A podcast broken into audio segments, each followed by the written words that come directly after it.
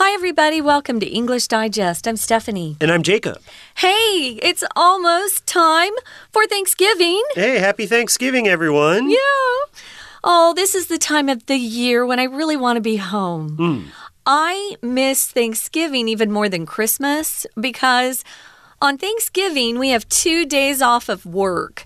Usually, Christmas, sometimes you only get one day unless you use your personal vacation time. It's not like uh, Guanyin here in Taiwan at all. But Thanksgiving, we get Thursday and Friday off. And my brother, who lives in another state, will drive down, which is my favorite thing in the world because he's so funny and I love to be around him. And all the family gets together and we eat. And then on Friday, we have what we call Pie Day. Pie Day. Everyone brings pies, mm. and we get to sit around and eat pie. Pie, oh, any kind of pie for about, I would say, a good six hours. So it's fun. that does sound fun. Yeah. Yeah. So Thanksgiving, of course, is all about food, right? Family and food. Yep. Are the two main things at and football. Thanksgiving. Football. Oh, okay. Yeah. Football in, in some in some places, sure. We would turn on the football game in the background, or you can play football outside in the backyard, like tag football. Yeah. You don't tackle people. Uh, everybody has sort of a, a piece of cloth around their waist, and you try to pull it, and then yeah, you win. flag flag football. That's, that's fun. So. Yeah. And then the other thing about Thanksgiving, of course, is the nap. So, oh. so you have a big meal and then maybe you have a little dessert and it's it's in the afternoon and you're tired because you've been eating a lot and been you eating just turkey. yeah you just lie down on the you know, sit down in a chair or lie down on the couch and you just take a nap for an hour which is another Thanksgiving tradition. Well, the guys do. If you're a girl or one of the women, you're probably cleaning up the dishes and uh, getting other things ready. But oh, it's fun. I love Thanksgiving. We're going to be talking about turkeys, where they came from. Okay. Why do we eat turkey? Um, you know, I don't love turkey meat. I only eat turkey on Thanksgiving, to be honest. Uh, it's a healthy meat, it's a white meat uh, that doesn't have as much fat in it. So that's one of the reasons why Taiwanese don't really like turkey very much. You guys like very juicy meat that has a lot of fat in it, and I don't blame you. That's the tasty stuff. Right now, we're going to read through this lesson. It's only one day and then we'll be back to talk about these strange birds. It's Thanksgiving time in the U.S. This involves the traditional Thanksgiving dinner, which includes a freshly cooked turkey. But what is a turkey? And why does it share a name with the country Turkey? Despite being native to North America, it seems like the appropriate time to get to the bottom of these burning questions. The story starts with a guinea fowl, a bird from West Africa. Apparently, these birds started showing up in England in the 1500s, and the English didn't know what to call them. They arrived from Turkey through spice trade routes, so the English called them turkey cocks or turkey hens. Meanwhile, in 1526, actual turkeys started to arrive in England from North America, and the English misunderstood them to be the same type of animal. Once people figured out that the two were different species, they used the shortened name turkey to refer to the American bird. That's not the end of the story, though. In other languages, the name for this bird has translations that are equally puzzling. For example, in Turkey, its name means the bird from India. The Greek name means French chicken, and the Portuguese name is Peru. But, as Shakespeare wrote, what's in a name? No matter what we call them, these peculiar animals have earned a place in our hearts, not to mention our stomachs. Happy Thanksgiving! Hi, everybody, and welcome back to our unit. This is Turkeys. The truth behind the name of these strange birds. Okay, right. So that's the interesting thing that we have the bird, which is the turkey, and we also have the country yeah. of Turkey. Now, Turkey, the country, is it's an interesting country because a large part of it is in Asia, but then a smaller part of it is right there, kind of in Europe. So it's this place that kind of straddles two continents. It has you know, sort of a an Asian feel to it, but then it also has a European feel. Mm -hmm. And you know, it's interesting because the birds, the turkeys in the United States, they don't really have any obvious connection to the country of Turkey, but we're no. going to find out uh, what this what this link is. So it's Thanksgiving time in the U.S. Now, we talked about that, what that means to Stephanie and me and other Americans. And in Canada, of course, they have a Thanksgiving as well. I think it's held a little bit earlier, maybe in, in, October. Mm -hmm. um, but this involves the traditional Thanksgiving dinner, which includes a freshly cooked turkey. Okay, so the, the freshly cooked turkey is kind of the main dish that a lot of people, a lot of families will have at Thanksgiving. But what is a turkey? And why does it share a name with the country Turkey, despite being native to North America? Okay, so if an animal is native to a place, we're talking about where it was originally found. Now, Taiwan has some native animals. The uh, the Formosan black bear, of course, is native to Taiwan, um, so you don't find it in other other countries, this specific bear. So, despite the turkey being native to North America, why do we call it Turkey, the name of this country in Europe and in Asia? So it seems like the appropriate time uh, to get to the bottom of these burning questions. Okay, if something is appropriate, it just basically means it's the correct thing, the proper thing, the right thing. So this is the right time, the correct time, the appropriate time mm -hmm. uh, to answer this question. It is the appropriate time. Appropriate just means something that's suited for a particular occasion. For example, you might have a job interview well, you need to wear the appropriate attire. Mm. Uh, attire just is another word for set of clothes or your clothing that you wear. So if you have a job interview, you don't want to show up in shorts and a t shirt. You want to kind of dress up to look like you um, are grateful for the opportunity and that you're a respectable person. So appropriate just means suitable proper in a certain kind of uh, uh, situation or proper in a in a certain kind of uh, circumstances, you could say. So it seems like the appropriate time to get to the bottom of these burning questions. Um, you'll often hear in English, especially if you're watching a movie or a TV show, you'll hear someone say, "We need to get to the bottom of this." Which means there's some sort of mystery or something they don't understand, and they need to keep digging for clues in order to really figure out what's going on. So these are burning questions, sure. questions that we have to know the answer to. Okay, so let's go back now. We're going to go back in history. Uh, the, sto the story starts with the guinea fowl. Okay, the guinea fowl, a bird from West Africa. Okay, that's interesting because Guinea is the, the name of a country actually in West Africa. And fowl, you see this word fowl here, F O W L. Yeah. That can just be another name for bird. Mm -hmm. Okay, so we're talking about the guinea fowl, which is a bird from West Africa. Apparently, okay, apparently here is just a way that we can kind of introduce a thought. So apparently, you might also say clearly or obviously or evidently. Everyone should know this. So mm -hmm. apparently, these birds started showing up in England in the 1500s. Okay, so back then there was a lot of trade happening. I guess people and things from Africa would would end up in in Europe or things from Europe would be would be moving to Africa. So there was some exchange, there was some trade, and these birds started showing up in England in the 1500s. That's 500 years ago. Okay, mm. so we're going far back in time, and the English didn't know what to call them. Yeah, you might have seen this uh, name for the bird guinea fowl on cooking shows. They'll often cook guinea fowl. Um, I don't particularly like eating small birds like pheasant or guinea fowl, but they're popular, especially among foodies, people who think they have a lot of knowledge about really. Um, deluxe dishes, you could say. So they arrive from Turkey through the spice trade routes.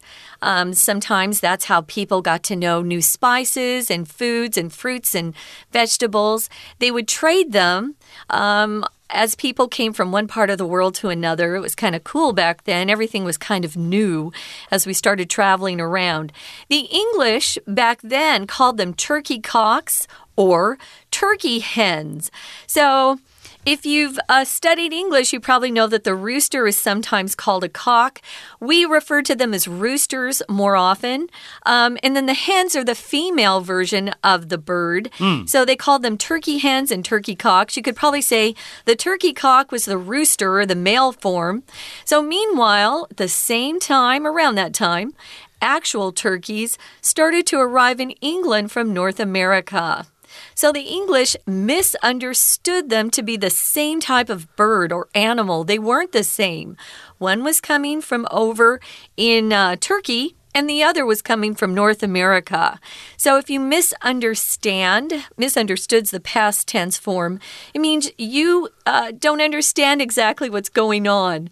Maybe uh, you thought someone said a word and they said something else, or maybe someone said something to you in English and you couldn't understand them.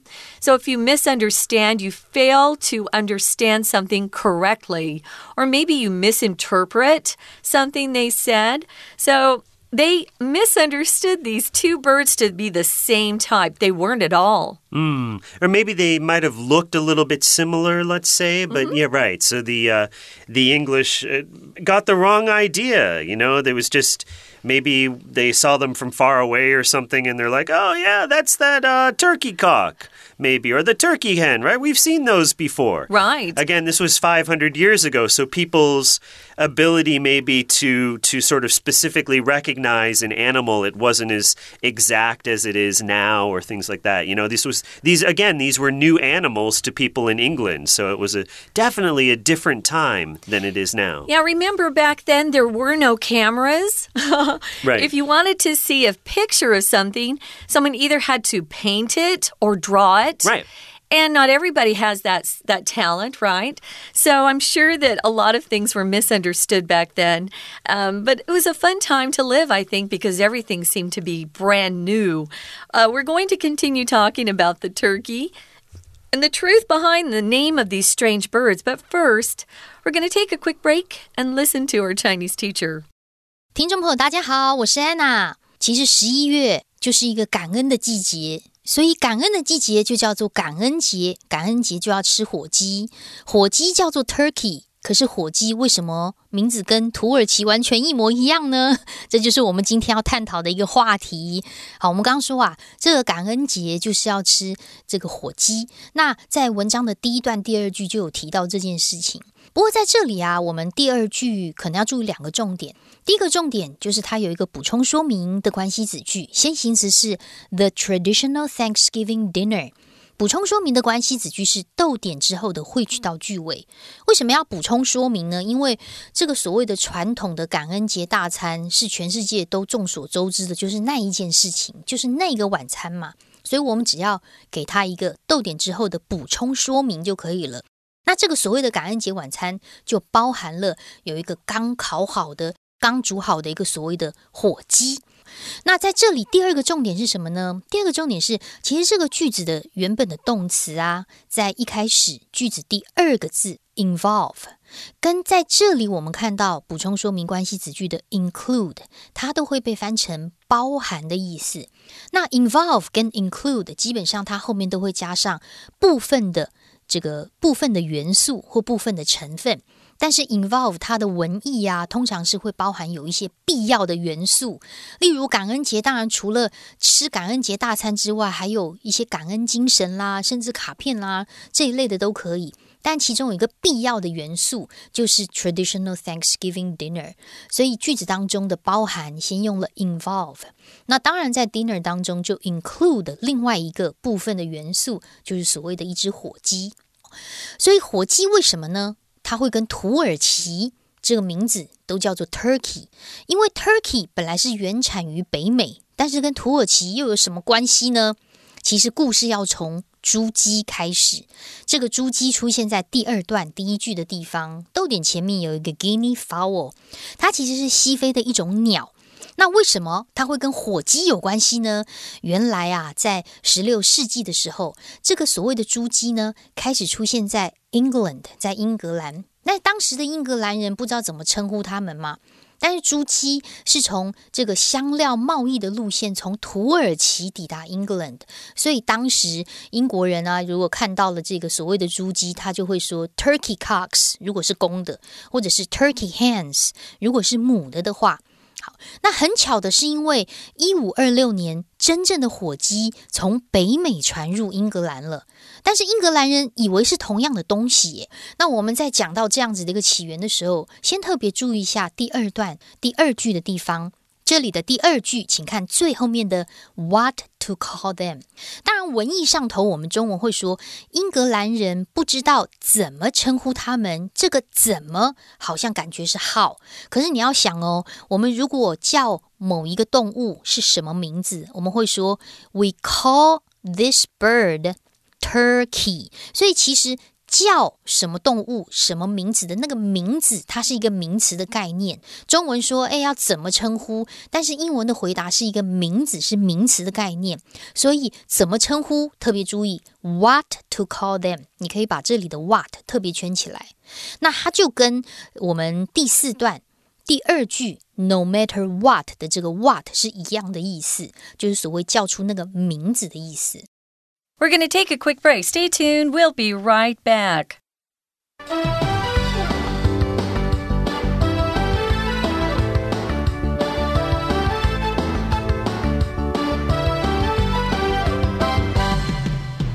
Welcome back, guys. This is our fun unit, and we're talking about turkeys and the truth behind the name of these strange birds. When we left you, we were talking about how uh, turkeys ended up coming into England from different areas. Some came from Turkey, the country, when they were doing um, trading on the on the spice trade routes, and then some turkeys came over from North America, meaning the Canada area, uh, the area of North America. There, just USA, and the English thought they were the same type of animal but they really weren't. They were two different types of birds. So once people figured out that the two were different species, they used the shortened named turkey to refer to the American bird. So the American breed or type of turkey got to keep the shortened name turkey, and then the one that had come over from Turkey or Asia or the Mediterranean Mediterranean area, uh, that held on to its turkey cock or turkey hen name which is confusing, right? Yeah, it no sounds like it sounds like we have, you know, kind of maybe similar birds, or you could mis mistake a, a, guinea fowl for a or a turkey hen or a turkey cock for this American bird. Yeah. But now we're giving them the same name, and and everyone gets confused, right? No. okay, but that's not the end of the story. Okay, good. So we can we can dig even deeper into this puzzle or this mystery about turkeys. Right. In other languages, the name for this bird has translations that are equally puzzling. Okay, so it's not just English that it's a little bit weird. Uh, for example, in Turkey, its name means the bird from India. Okay. Uh -huh. That's interesting. So, right, we'd go to Turkey and we'd be like looking at them, looking at the Turkish people and saying, hey, where can I get some turkey? And then they'd look at us saying, we don't know what you're talking about. Uh, and then you'd say, oh, well, where's the India bird? And then they would know. so, again, Ah. what's the what's the connection? Why do we call why do Turkish people call it the Indian bird? No idea. You know, we'd, we'd have to ask them. Uh, okay, the Greek name. The Greek here is the the uh, descriptive for Greece. Of, cour of, course, Greece is a very very beautiful country uh, in the Mediterranean. When you see the think of the white houses with the blue roofs, that's very famous uh, scenery in Greece. And it's really close to Turkey. Yeah, they're neighbors. They've actually fought a lot of wars, Yeah. haven't they? The Greeks and the Turks. They have. Okay, so the Greek name means French chicken. Okay, why? Why why would the Isn't that crazy? why would the Greeks call call it French chicken? Hmm. And the Portuguese name is Peru of all things. Which is also a name of a country. Right, yeah, right. The capital P E R U. Peru is a country in South America. And of course, here in Taiwan, we call the turkey the fire chicken. Yeah. Why is that? Why is it called fire chicken? I don't know. Maybe it's, I was uh, guessing beforehand. I thought maybe it's a hot kind of food, Hmm. you know, in the Chinese medicine tradition. Um, or maybe yeah. it's drier, so it has that kind of uh, hot feel to it, maybe? It definitely isn't very juicy. No. um, usually, especially if you buy the kind that they've already sliced up for sandwiches. Sometimes I'll go to some of the uh, bigger supermarkets and ask for huo, huo ji. Um, but yeah, they're, uh, it's hard to find sometimes Yeah. to find turkey in, in Taiwan. In Taiwan, actually, the, do you know the do you know the turkey capital of Taiwan? Hmm. It's Jiayi. If you go to Jiayi, Oh, really? Yeah, you go oh, down they to Jiayi, and then you. I think they call it they call it jirou fan. They just they call it chicken rice, but my. My understanding is it they actually They it's, use it's turkey meat? they use turkey meat Oh, in oh. Jiayi. I don't know that this was the case uh, you know many years ago. I don't know if it's still the case today, but I would imagine. Write in if you know any more about that. Let us know. We love to hear from the listeners. So, yeah, there are all these different names um, based on where the country, you know, was naming them. So we've got. Uh, We've got turkey cocks, turkey hens, turkey. We've got uh, the bird from India, and we've got French chicken, Peru, and in Taiwan, huoji. So our last paragraph kind of ends up saying, but as Shakespeare wrote, and this is a very famous quote, what's in a name? Uh, well, your name is pretty much everything, isn't it? But uh, here it says it's not really that important. What's in a name? It's who the person is, not what you call them, or who what the animal is, not what you call it. No matter what we call them, these peculiar animals have earned a place in our heart. If something's peculiar, it's a little weird, a little strange. You can call people peculiar. Some people are just a little odd, right? Um, not everybody's the same. If someone's a little unusual or odd, or they have their own uh, way of uh, of handling things or dealing with life, sometimes people will go, Well, he's a little peculiar, a little odd. Um, my dad would say, He's kind of an odd duck. Okay, I don't know where that came from. An odd bird or an an odd odd bird, duck, an odd yeah. Mm-hmm. duck. He would say odd duck, yeah. So they are they're weird, they're a little strange, but they have a place in our hearts, which just means they're important to us. And some some people out there really love turkey, especially because it reminds them of family and Thanksgiving. That's very true. Yeah. There's an interesting story about turkeys as it relates to U.S. history. Now, the the national bird of the United States is the bald eagle, right? Mm-hmm. That's the. Yeah. famous the famous bird that has brown feathers and a white head and a golden beak and you know you see it and flying in the air and you think that this is a such a beautiful bird and it's very important because it's a symbol of the country. But Ben Franklin actually, you know, back when he was alive, this was in the in the 17 1700s, late late 1700s, he thought that the turkey should actually be the national bird of the of the United States because he thought that it was more important. It was a smarter bird, he thought, and yeah. it was, you know, and, and and he thought that it kind of represented the spirit of of the Americas more than the bald eagle did. Uh, of course, he he did not get his wish. the The bald eagle became the symbol. But can you imagine if the turkey was the the symbol of the United States and not the bald eagle? It's a very interesting story. I think the eagle is so much more graceful and beautiful. So Yeah, I guess, but I guess Ben Franklin thought that it wasn't intelligent. That's why he didn't want it to be the, the symbol of the. He thought it was a dumb bird, and Oh. Well, not- I'm not sure how smart a turkey is either. I don't know. They kind of run for their lives if you try to have- catch them. but have you ever talked to one? I mean, maybe you'll find that it's Oh. it's pretty smart if you could talk to it. no, I really haven't tried to talk to a turkey. so um, we do have one more phrase here in our article, not to mention. We use this sometimes when we talk about the importance of things we're listing. So no, no matter what you call them, these peculiar animals have earned a place in our hearts. Not to mention our stomachs. So, not to mention just means don't forget this part too. It could be even more important. How would you use this yourself? Not to mention, Jacob. Um, it kind of is a is a way to reinforce a point that you already made by adding another detail Right. uh, to uh, to a thought. So um, the the thing that came to mind is uh, George Clooney. You, you of course probably remember him. He's a famous actor. He was on ER and then the the Ocean's Eleven movies and things like that. Well, George Clooney is a good actor. not to mention handsome as well. Okay, so he can not only act, but he's also, you know, a pretty good looking fella. So we can say that he's a good actor, not to mention handsome as well. Mm. Yeah, totally. Well, that's it on turkeys. We hope you learned a lot today. Now you know uh, that these turkeys, even though they're strange, they are well loved by many people and they hold a special place in our hearts and our stomachs because uh, that's one day when everybody in America overeats a lot. That's true. Um, I probably eat about three times the calories on Thanksgiving that I do on any other day, but it's okay because that's what we do. Uh, we hope you enjoyed this. We're going to listen to our Chinese teacher one more time to explain a little bit more, and then we'll be back to wrap it up. 后来啊，大家就开始了解到啊，原来是不同的物种哦。一个是西非来的 Guinea fowl，虽然是从土耳其抵达英格兰的，那后来从北美开始又有真正的 Turkey 的时候呢，他们干脆就是。 直接呢，英格兰人就说从美洲来的叫 Turkey。那如果是从土耳其来的这种 Guinea fowl 的话，公的就叫做 Turkey cocks，母的就叫做 Turkey hens。原来是因为这个关系呀，Turkey 火鸡才会跟土耳其的名字是一样的。不过，Turkey 这个字，火鸡这种鸟还不是真正的结局哦。我们看一下第三段，很特别。首先第一句最后面逗点逗。